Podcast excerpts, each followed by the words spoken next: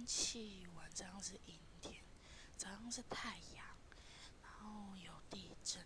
但是地震是没差，因为因为我都在一楼，所以我应该不会感到害怕。然后晚上下大雨，我本来要去看牙医，结果牙医居然排满人了。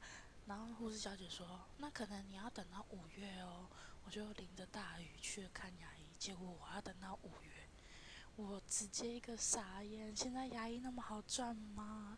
啊，都七点才，都六点多就关门了。那我就想说，那我要怎么看牙医？早上要上班，下午才有课，结果都没有位置，让我好难过。我现在要去争取牙医时间。